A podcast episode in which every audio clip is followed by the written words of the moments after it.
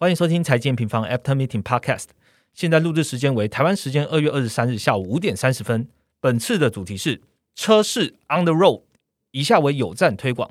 二零二三年，你正在寻找趋势中的赢家吗？今天呢，要推荐我们合作讲师股市赢者的 Press Play 平台哦，全方位操盘笔记。这股市赢者透过这个平台呢，每天提供各种投资文章。我们从长看到短哦，每天有盘势雷达文章，根据盘面指标判断大盘行情的转折。每一个礼拜呢，还有操作的想法，它可以根据总金啊，还有产业的个股变化来提供布局的想法。另外呢，也有基本面和技术筹码面的文章哦，像是每个月一篇。关注标的月营收更新，或是重点产业专题报告，像是赢者看好的细致材啊，其实也在里面有深度报告解说。如果你觉得资料太多呢，不知道怎么上手，赢者也很贴心哦，他提供新手指南和标的总整理文章，能让大家更一目了然，就知道在讲什么了。最后呢，我个人觉得很难得的是，是赢者本人啊，他其实都会在讨论区中回复每一个学员的讯息，还有及时分享重大讯息的解读，例如像是 CPI 啊，联总会。啊，盘势变化等等，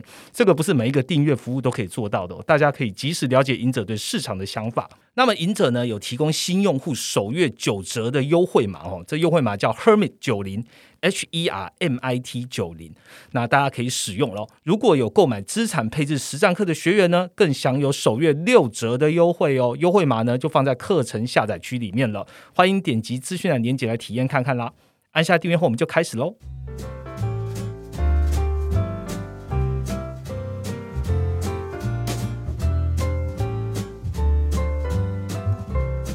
Hello，大家好，我是财经方的 Roger。我们今天的主题呢，跟汽车非常有关系哦。那这个标题 On the road 呢，就是正在路上的意思啦。那回想到二二年底啊，这个木头姐曾经有提到，就是当然最近的市场也有也有声音啦哦，汽车贷款的信用紧缩问题。不过我们也观察到啊，汽车类股的反应哦，就是供给回暖的需求也有撑的这两个好消息的情况下，这条正在路上呢，是朝向光明还是黑暗呢？我们今天好好来解读一下。因此，我们就邀请到本次专题的研究员 D 人来和我们聊聊天啦。嗨，大家好，好。现在大家听到的时间刚好是年假的这个中间哦，很多人可能还在车上移动，然后，然后现在来聊车速，我觉得非常符合这个时间。第一人先问你，这个年假四天，你人会在哪里？会在干嘛？嗯，我会记得在电脑前面报名 AM 全球经济线上展望会。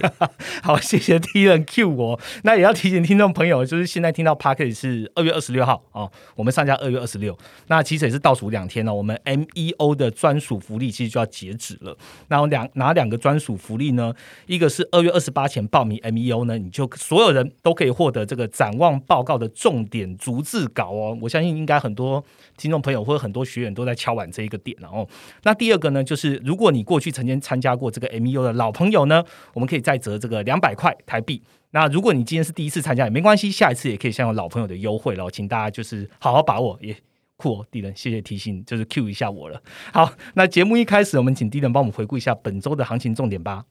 本周在美国优于预期的经济数据，还有通膨放缓的程度不如预期的影响下，本周市场是持续在修正联准会的未来几次会议的升息预期。那截至到二十三号的下午，欧美的股市是普遍下跌的，标普五百是下跌负二点四个 percent，那欧洲四大股市指数也是下跌负一点三个 percent。那新兴市场中呢，雅股表现是比较佳的，台股跟陆股在本周都呈现上涨。那美元指数则是在本周上涨零点六个 percent。那非美货币中，以欧元跟澳币的贬值幅度是最大的。债市方面呢，十年期跟两年期的美债殖利率都是呃连续五周的收盘的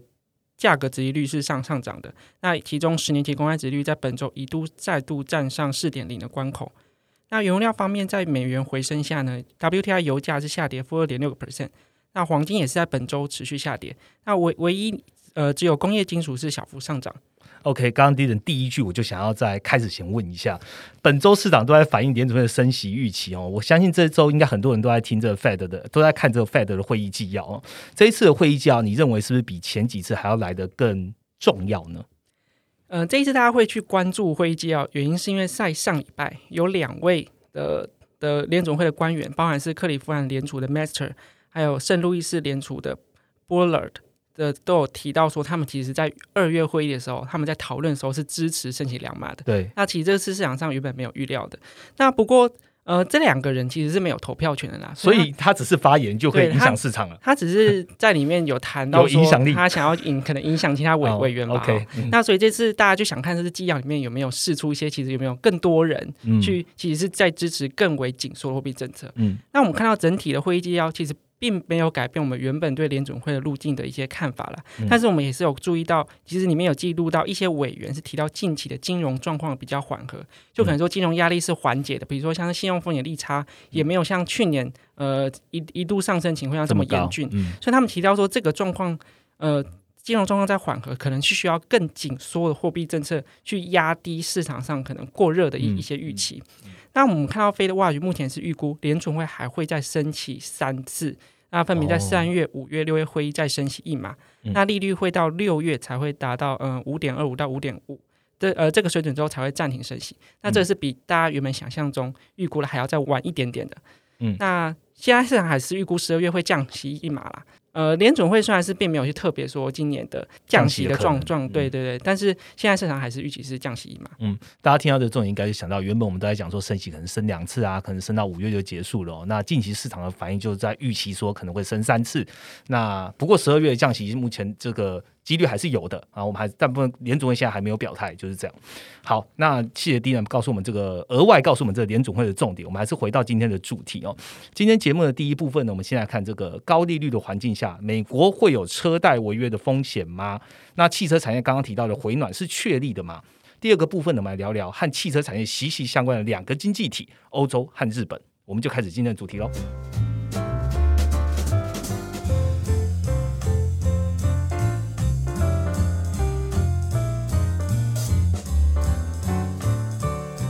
好的，马上进入我们第一个主题。先来讲风险好了啦，就是呃，方舟嘛，Casey Wood 有在去年年底就开始讲了，二手车价格下降会带来麻烦，会使呢汽车违约率增加。那消费者应该很开心啊，这个汽车降价了嘛？那为什么又该担忧这个车贷违约呢？第一人，好，我们现在讲一下二手车价格下降为什么会影响呃车贷好了。嗯，二手车价格下降其实代表是说呃汽车的剩余价值降低。等于说，呃，我们原本拿我们的汽车去，呃，可能做抵押，然后借借到钱嘛。那对于车贷公司来说，如果二手车价格下降，代表说他们的债权的呃价值可能就下降的。哦。所以，比方说，如果，比如说消费者还不出钱，那他们真的把汽车收回来之后，发现那个汽车其实价格已经没有没有办法去，已经不好了。对，已经没有办法去完全抵消他他们呃在在。呃，债权的损失的，那这个状况就会引发一些车贷的一些危机。那包含美国前几大车贷公司，像是 a l i Bank 啊，或 Capital One，其实它的股价从去年高点都已经下跌大概三十到四十个 percent，跌很多。对，其实就就是在反映说车贷大家会担心的这件事情。嗯。那我们来聊一下汽车产业，就是他们的违约目前的一些数据好了。就是呃，汽车产业在过去几年大家关心的比较像是供应链的问题，他们因为晶片的危机，因为俄乌战争的关系，所以他们没有足够的呃力道去生产，所以让消费者买不到，这也让新车跟二手车价格都一直在上涨。那今年的状况，大家有点开始反向看。呃，看过来，现在担心说，哎，通膨影响下会不会呃，民众的消费的意愿也会跟着下降？是。那我们来看一下一些数据哦，这联总会从三月开始申请循环到现在，已经升息了十八十八码了。嗯。那汽车的车贷利率大概已经升到二零一一年以来新高。那根据联总会的 S L O O S 的调查数据来看呢，汽车的车贷呃的环境持续紧缩，也让他们的净需求呃降至疫情后的新低。嗯，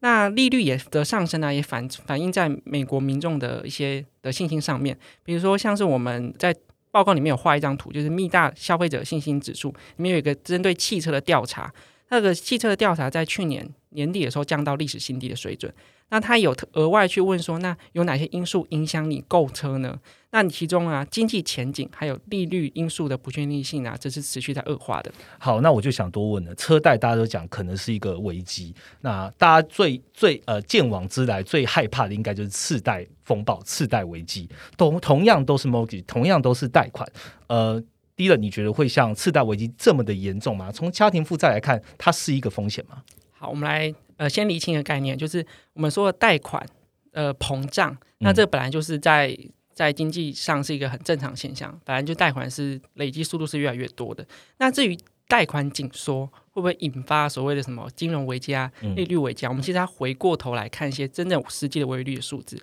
那我们先从结构开开始讲，整个美国家庭的债务结构里面。然后虽然在去年 Q Q 是达到历史历史新高，达到十六点九兆美元，是，但是其实官场里面主要组成啊，房贷才是正正重要的占比，里面达到百分之七十一，它其实车贷只有占百分之九而已。哦，还好。对，所以其实车车贷其实它跟整个会不会引发信贷危机的的关系其实没有这么大。嗯，那我们来看一下呃整个违率数字好了，以美国现在商业银行违率来看，去年 Q 四最近刚刚公布了去年 Q 四违率，其实整个不管是房贷。信用卡还是企业贷款的违约率啊，都还在历史新低的一个，或是低点附近的水平呢。等于他们还得出钱。对，就是虽然说现在是紧缩，但是他他们其实还是还得出出钱的意思啊。所以现在看到信贷危机的几率还是比较偏低的。嗯。那我们回过头来看一下汽车的状况。那我们来延伸看一下，呃，一个拖欠率的数据。那这是美国纽约联储公布的。那目前汽车三十天跟九十天的贷款拖欠率啊，虽然也在去年 Q 是上升到呃疫情后新高。但其实我们仔细看它数字，其实大概就只是疫情前的平均水准而已，所以也也是没有看到一个非常非常呃严峻的环境。嗯，那根据呃美国汽车拍卖公司的数据统计啊，去年的违违约，因为违约所以把汽车收回的的这个数量，虽然也是比二零二一年增加呃大概十一个 percent 左右，但其实也相较疫情前二零一九年还是减少百分之二十六。对，所以其现在呃汽车的车贷是紧缩的没有错，但是还没有看到呃可能完全恶化的风险。嗯，也就是说这个拖欠率哦其实是有提高，但是看起来跟平均也没有高多少了哦。那所以我们从历史拉长来看的话，不是那么严重，车贷不是这么严重。那我也好奇，我我来问供给端好了，因为刚刚低人一开始就有讲到说，呃，因为原本的疫情，然后晶片荒，然后导致新车都很难买到。那现在供给复苏啦，低人你从供给面有看到什么样的迹象吗？好，在经历二零二零年肺炎疫情，还有二零二一年下半年的晶片短缺，再到二零二二年上半年俄乌战争导致的供应链问题之后，汽车的的一些生产的数据，终于我们看到在二零二二年下半年开始出现复苏。嗯，比如说，尤其是在中国，在去年第二季推出的购车税减免啊，让中国的乘用车销售啊，在在去年整个下半年的平均年增达到百分之十五。是，那欧洲跟美国也是也是在因为生产开始补助的情况下，在去年第四季。的销量都有很明显的回升。那呃，欧洲的成长大概十四个 percent 左右，那美国也上涨了百分之十一个 percent，都是双位数以上的成长了。那呃，在生产还有消费的复苏，也反映在全球去年呃主要车厂的财报数据上。去年 Q 三跟 Q 四的美元营收年增率分别上涨十一个 percent 跟十三个 percent 左右。在去年的 Q 四他们的财报会上啊，其实很多车厂都还是提到晶片短缺跟供应链问题还是在的，但是都有好转的迹象。那今年的汽车的变数还是是我们刚刚提到的消费动能是一个比较大不确定因素，高通膨还有经济前景的不确定性可能会使民众消费意愿下滑。但是我们其实觉得不用太悲观了。其实看现在随着全球汽车产量回回升啊，其实车厂也是会面临降价压力的嘛。那我们从现在近期的数据也看得出来，只要汽车降价，民众其实消费购买意愿是很强的。嗯，像 Tesla 的 case。对对对，所以我们其实觉得说，虽然有不确定性，但是已经过了去年最糟糕的一个情况。今年的呃汽车销售整个还是维持一个复苏的格局。那市场预期今年上半年主要车厂的美元营收年增还是大概维持在四到九个 percent 左右，还是优于其他产业的表现。好，谢谢 d 点。我刚刚忘记提醒听众朋友了，这一次呢，我们也有写这个快报哦，所以大家还可以还是可以打开快报哦，跟着我们在讲到的数据一起来做一次 mapping，你会比较好容易吸收。这一次快报的标题就直接。开宗明义讲，新一波汽车循环正开始。那我相信应该很多人在好奇的，哎，汽车也有循环吗？第一来跟大家解释一下汽车循环我们怎么定义的吧。好，我们汽车循环就很很简单的，呃，全球的汽车销量来看，那我们更关注的是美国的一个消费的数字啊，因为美美国当然在全球车市的影响力是很大的。是。那在过去啊，其实汽车消费它是属于耐久才消费嘛，它其实跟景气的这个波动是一致的。嗯，就是呃，只要在景气开始趋缓的时候，大家会先减少其实是耐久才消消费的一个意愿。所以呃，汽车消费你可以把它理解成它跟景气循环是一样的。嗯，不过这一次有一个比较明显不一样的地方是，理论上景气在上一波二零二零年陷入衰退之后，汽车应该要有一个很强的复苏浪潮。对不对？就是跟我们讲的经济复苏期到扩扩张期，那汽车这种耐久材消费应该要呃大幅的成长，但是因为供应链的关系，就是我们刚刚讲一一些因素，所以使说没有办法有足够的供应让民众去消费，所以反而说汽车的那个消费动能是一一直是在被压抑被压抑，嗯。对，，那我们现在我们看到去年年底开始复苏了嘛，我们就会认为说这个被压抑的动能将会在今年开始逐逐渐的一些释出，就是在未来几年，那会乘着这个整个汽车循环，然后在未来几年持续呈现上上涨。嗯，那我们现在呃今年的一些预估的数字啊 t r a n Force 预估今年的汽车销量有望来到三点九个 percent，那大概回到疫情前九成的水准。那尤其是在过去库存都是一个非常紧张的状况下，今年有望供需逐渐慢慢的回归到平衡，然后在未来几年呢、啊，库存可以回到疫情前的水准。嗯第一人在我们这个研究部会议的时候，其实也有提到，哎，我看到这个这个厂商的库存有拉高，但它其实是一个健康的库存哦，因为重点来自于汽车的销量有一个蛮大幅的成长。我想要替听众朋友再多问一下，我们讲二零二三年看起来就是也有望会逐渐逐渐的回暖嘛。我们在报告里面有讲到全球汽车品牌股价指数，第一人是不是跟听众朋友分享一下这个指数？好，那这个指数是我们命名方自己编的啦。嗯，那呃，它有一个很像的指数，那 MSCI 有编一个全球汽车呃股价指数。那为什么我们我们没有拿这个指数来当代表呢？原因是这个指数是以市值去做计算的，哦所以其实它算是全球，但是其实但是特斯拉就占了百分之四十五趴的的一个权重，所以里面的股价很大部分是来自于特斯拉的呃，对实力的表现。那我们其实看特斯拉营收啊，虽然说它是电动车的龙头，但如果看整个汽车的这个产产业的营收来看，它大概只有到前十，大概勉勉强到第十名而已啦。所以它其实如果是从营收或是从对经济的贡献来说，它还没有到呃非常非常重要的一个角色。嗯，那所以我们为了更好去观察全球车厂的股价变化，我们将呃全球十五大车厂的的股价指数以等权重的方式，好进行重重新的编编制。那我们来细看各个国家的一个比例。其实我们这样重新编制之后，美国就占大概二十五趴，那日本也占二十五趴左右，那德国占二十趴，那韩国占十三个 percent 左右。那这个就其实就反映到整个全球主要呃汽车出口国或汽车生生产国的一一些权重，其实都反映在我们这这个自己编的指数里面。OK，也跟听众朋友分享一下哦。第一轮是我们这个 M 平方研究员里面的这个指数编制王哦，所以如果大家对于一些指数呢，你自己想象说，哎，这好像也可以编指数，欢迎在下方留言告诉我们，我们再请第一人好好来研究研究哦。第一人现在用怪异的眼神看着我。好，既然都聊到电动车了，我们来多聊一下好了。呃，在拜登这个任期里面，拜登本来就是很很仰赖绿能嘛，哦，那去年有推出一个降低通膨法案，那其实里面就有电动车的补助了哈。我问一下第一人，现在各国的政策呢，都是支持电动车产业，他们有怎么样的差别呢？好，那中国去年又先做了呃整个汽车的购置税的减免嘛，所以他们汽车呃销量很明显的上升，尤其是新能源车。那我们来看一下到美国还有欧洲的现在的状况。那美国去年的降低通膨法案里面有里面有很多项目啦，那其中呃干净能源就是所谓气候的这些相相关的的一些项目其实是很多的。那在电动车部分，它呃这个法案里面支持新购买电动车最多可以折折抵七千五百元的呃七千五百美元的税收。那你就算是买二手的，也也有抵免哦，就是可以抵免四千美元的税收。那我们认为啊，其实在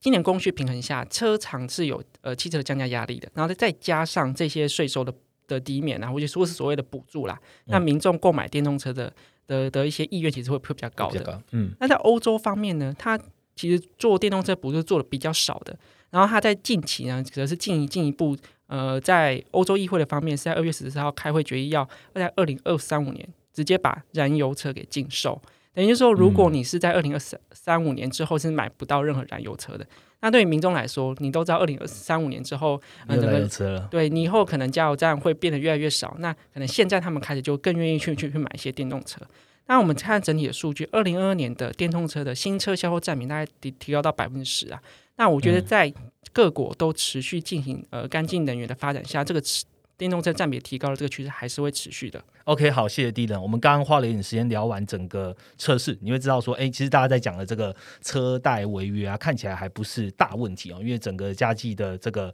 违约啊，或是在还款都都没有没有太大的一个状况或风险的发生。那反而来看一下，就是车市整个的消费动能，看起来在不管是各个厂家好，还是市场现在告诉我们的数据，都还是处于比较 positive 的。所以二零二三年在车市的表现上来说，尤其是供需上上面都是处于一个健康的状态。回到政策面来看的话，各国对于这个车市哦的补助基本上都还是有持续的。那欧洲呢，它虽然不补助了，它玩更大哦，二零三五年直接进燃油车。大家在这个预期前提下面呢，对于电动车这样的一个。呃，购买的力道或购买的意愿反而会加强更多。那同步当然会再溢入到车市这整个市场的一个供需的变化了。那如果你想要了解这个全球车市相关的指标呢，可以到 N 平方的超盘然必看，里面有个汽车专区来看一下我们所有的动态图表哦。像是这个特斯拉的交车量啊，中国、欧盟甚至台湾车用零组件股价指数等等，欢迎大家都可以来前往观看，并且可以收藏图表喽。那下一个主题呢，我们来聊聊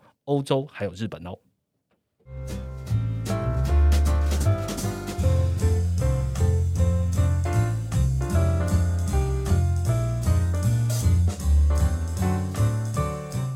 好的，马上进入我们第二个主题哦。第二个主题，我们一样聊聊跟汽车产业息息相关的经济体——欧洲。这个礼拜呢，欧洲啊，德国、德国跟英国其实都发布了这个 PMI 的数据。我们从很常在看 PMI，很常在看制造业，因为制造业循环都是我们很关注的。第一个，这个礼拜这些 PMI 有什么重点吗？好，那我们先从看 PMI 之前呢，我们先来看一下去年欧洲。整个冬季就是所谓第四季的工业生产的一个表现。那去年欧欧元区的整体工业生产在 Q 四成长了，年增是一个 percent，还有年增诶，对，就比想象中还要乐观。就理论上来说，他们不是很担心东京能源危机嘛？结果他们这种理论上最呃依靠能能源的整个整个制造业啊，都没有想象想象中。的衰出现了很明显的衰退，嗯，那我们来看到各各个产业的细项，就确实啦，我们看到一些能能源依赖度比较高的，比如说像是化工、玻璃、塑塑料啊，或者是基本金属等等的，其实都还是有出现衰退的。但是因为汽车，就是我们刚刚一直在提到的，它去年 Q 三年增就达到百分之十一，所以就抵消了部分的就其他制造业衰退的一些冲击，让它。去年第四季的其实制造业还是有成长的。嗯，那我们看到到二月最新的 PMI 的公布的数据，那这个数据是四十八点五，就虽然说还是在荣枯线之下啦，但是已经从去年的四十六点四的低点，已经出现一个蛮显著的回升的。嗯，那我们看到细项中，就是靠着现在呃他们消耗过去疫情疫情中之前一直没办法生产的一些积压订单，它就靠着消耗这些订单呢，生产指数只是连续呃。的回升已经达到九个月新高，并且站回荣枯线之上。OK，那现在唯一比较弱的，还只剩下订单呐。就订单真的还是需要靠着，比如说美国或者其他地区的需求同步回升，它的订单才有办办办法呃跟着一起回升。新订单对，所以其中其实出口订单现在还是比较弱弱一丝的一点点。嗯，那不过整体来看，我们觉得制造业也不用太去悲观呐，因为我们看到现在他们有一个调查是对于未来的的制造业预期，未来一年的制造业预期。呃，这个预期的指数已经升到了一年来的新高，显示说欧洲制造业在冬天比往年温暖，还有供应链问题缓解下，其实是有望在近期开始逐渐有一个筑底的趋势，然后并且开始回升。嗯，其实讲很呃，有在关心市场都会知道，欧洲的经济本来市场上是看衰，其实它看衰现在不衰，所以大家对它的预期反而就会。反而会更好，所以这是为什么企业对未来预期也感觉呃，因为之前看的太不好了，那现在的预期也会回升到这个一年新高的原因。那另外一个，如果你常在关注 M 平方的这个快报或是月报，你也会从我们的 House 就看到说，哎，其实欧洲就是意外好转，这好转的讯号其实是蛮明确的哦。那这么说也是因为这个欧洲大家都预预期深度衰退，那就就是没有嘛，现在没有这么的深。我们请 Dina update 一下欧洲整体的基本面好了。好，那我们看欧洲还是要去讲回它服务业嘛，毕竟它的 GDP 占比是大概六十五个 percent 左右。那我们刚刚讲完制造业，我们再来看到服务业。服务业在二月 N N M I 指数呢进步回升到五十三点零，那上一个月是五十点八。其实，比如说服务业确实在呃除了制造业之外，服务业的回升成呃成为就是欧洲经济现在主要的一个支撑项目。尤其是过去，他在报告中没有提到，过去大家比较呃看到比较弱势的，像是旅游、餐饮啊，在本月成为一个主要上升项项目。那运输产业也不再恶化，其中里面只有建筑，可能是因为呃像是房市还是受到高利率影响，所以在建筑还是比较比较弱势的。欧盟也在二月的最新的经济预估报告啊，把欧元区经济成长率预期上调到零点九。那原本是预期零点三，虽然说零点九也不是一个很强的一个数字啦，但是真的比我们原本预期的一个很糟糕情况。没有衰退。对，就是比呃，可能大家原本说可能会有两季、三季的一个很深的衰退，那可能是现在看起来可能这个这个预期又在缩缩小了一点点。那重点是它还下调了通膨预期到五点六，那原本预期是六点一，所以表示说欧洲在能呃冬季已经过超过一一半的情况下，我们其实现在已经大概可以说欧洲已经度过了能源危机的啦，就是冬季的能源危机。那深度衰退预期已经开始大幅的下降了。好，谢谢 N 跟我们 update 这个欧洲的状况哦。另外一个，大家问一下日本哦，它跟车市也有很大的关系。那我们用最后一点时间来问一下，呃，日本其实也是呃低等的守备范围啊、哦。日本现在开放旅游啦，日币不再像去年一样重贬啦，日本的基本面会不会跟车市一样令人期待呢？低等好，那日本我们也会看它的汽车的一些表现，主要原因它是全球呃，如果是以出口国来看的话，它是全球第二大出口国。嗯，那欧欧元区尤其是德国是第一名嘛，那第二名就是日本，然后再来才才是美国。那日本在去年第三季跟第四季的的工业生产指数里面的汽车的这个项目啊，在去年的年增啊也是扩大到大概百分之十五十五个 percent 左右。那尤尤其是从从出口的年增率来看的话，甚至有到三十个 percent 以上的增长，所以显示说日本制造业也受到汽车的复苏正在提提振中。嗯，不过我们日本经济啊，其实也是跟欧洲一样，更关注的是服务业。那尤其日本的服务业占比是达到七成左右。服务业今年我们则是关注的是日本国际解封后的的一些后续的影响。旅游对他们二月的服务业的 PMI 已经升到五十三点六，这个数字甚至是二零一五年来新高，表示说现在我们其实很期待的事情是不不不管是说呃旅游业的益助啊，还是他们本身内需的益助都是很重要的。嗯，那 I IMF 也在一月预估啊，今年日本经济成长率可能会达到零呃一点八个 percent，这是优于其他先进国家的表现。OK，那听起来的话，欧洲跟日本哦都上演了一个蛮好的市场看衰不衰的一个状态，而日本其实没有，日本其实大家都觉得它旅游复苏应该都蛮好的。那最大的重点其实除了制造业本身之外，刚刚丁能花蛮多时间在讲的都是 MMI，因为这两个经济体基本上它都占它的 GDP 在服务业里面都占到六到七成以上，所以大家可以持续关注一下。其实这也是为什么欧洲欧股跟日股在呃就是农历年后它的表现这么好，尽管这个礼拜的表现它就是有一点回档的状况。好，那我们也花了时间把欧洲跟日本讲完，也就是我们今天大部分要聊的内容。然后接下来我们来回答几个用户的问题。好了，我就逐一问，然后然后请蒂来帮我回答喽。首先第一个用户呢，他叫呃 Jackie，那他在我们的信箱里面直接问，他说联总会票委只有十一人吗？是不是少了一个人？是不是少了几个人？那请低人帮我们回复一下，好，我觉得这个用户看我们的央行专区看得很仔细很认真哎。对，还是对数人头，发现嗯少一个人。那确实啊，其实美国联准会他们在每个月，呃，不是每个月，每次会议的投票委员大概会有呃十二位，那有八位的永久票委跟嗯四位的轮流票委去担任。那这次少的人呢是呃永久票委 Brenner，那他嗯为什么少了呢？是因为他在二月二十号的时候离职了。他提离职啊？对他，嗯他加入拜拜登的经济团队了，嗯所以他所以离职。那现在还没有呃替补的人人选出来啦，所以我们还没有加上去。那如果后续有确认要有新的继任人选的话，我们会同步更新在我们央行专区。OK，好，这个谢谢用户一直在关注我们的央行专区。如果你还不知道我们央行专区在里面有什么内容的呢，直接到 M 1网页上看一下我们这个搜寻一下央行专区，你就会知道我们这个所有的联总会，甚至各个国家重要的央行的这个状态，都会被我们更新在我们的网页上。好，好，那我们来下一题。呃，这一位用户是 Kevin，他透过 LINE 来问我们，呃，他想问的是，为什么美债两年期公债值利率现在是四点五 percent 左右？对应的 E ETF SHY 年化值利率才一点四五 percent，这其中为什么会有 gap 呢？好，那值利率、公债值利率跟 ETF 值利率的差异，我们先讲它计算方式的差异好了。嗯那我们在算公债的值利率的呃算法来说，它是会改呃考虑到未来的你的收入，因为你未来收入是固定的，你每个月会或是每一段时间领的利息都是先那时候你买的时候就知道的，嗯然后你在一段时间，比如说两年期，你两年后到期拿到了本金，这个也是确定的，嗯所以整个影响你公债你投资的报酬只有你买进的成本，对所以其实公债值利率跟我们说跟价格是反向，原因就在这里，你买的价格越高，代表说你报酬是越低的嘛，低所以值利率就是越低的所以。为什么反向？对，嗯那 ETF 就不一样，ETF 你不知道它未来会配息多多少。嗯，对，那为什么他们的殖利率才一点四五呢？我们这里的算法则是拿过去一年配息的状况去嗯换算的，嗯所以你看一一个是未来你两年折算回来的这个报酬率，一个是是你过去一年的状况，所以就会有这这个落差啦。不过随着就是你开始领到配息啊，还有还有联总会升息啊，其实这个 ETF 的 SHY 的年化值率也会开始逐逐渐提高。OK，好，那希希望这样有回答到 Kevin 的问题哦。最后一个问题了，呃，最后一个问题，这个用户是呃品家哦，他在 Facebook 上问我们，他说呃他在这个看中国的经济数据旁边看到一些叙述，他他这个图应该是沪深三百 VS 美国的十年期公债殖利率哦，这大家可以先到那边看一下。他的问题是为什么美国升息的时候，中国景气会处于比较好的状态呢？另外也想问，为什么中国景气不好，美国升息会受到影响呢？谢谢您波容阅读哦，不，这个不用讲啊，地人可以帮我回复一下的。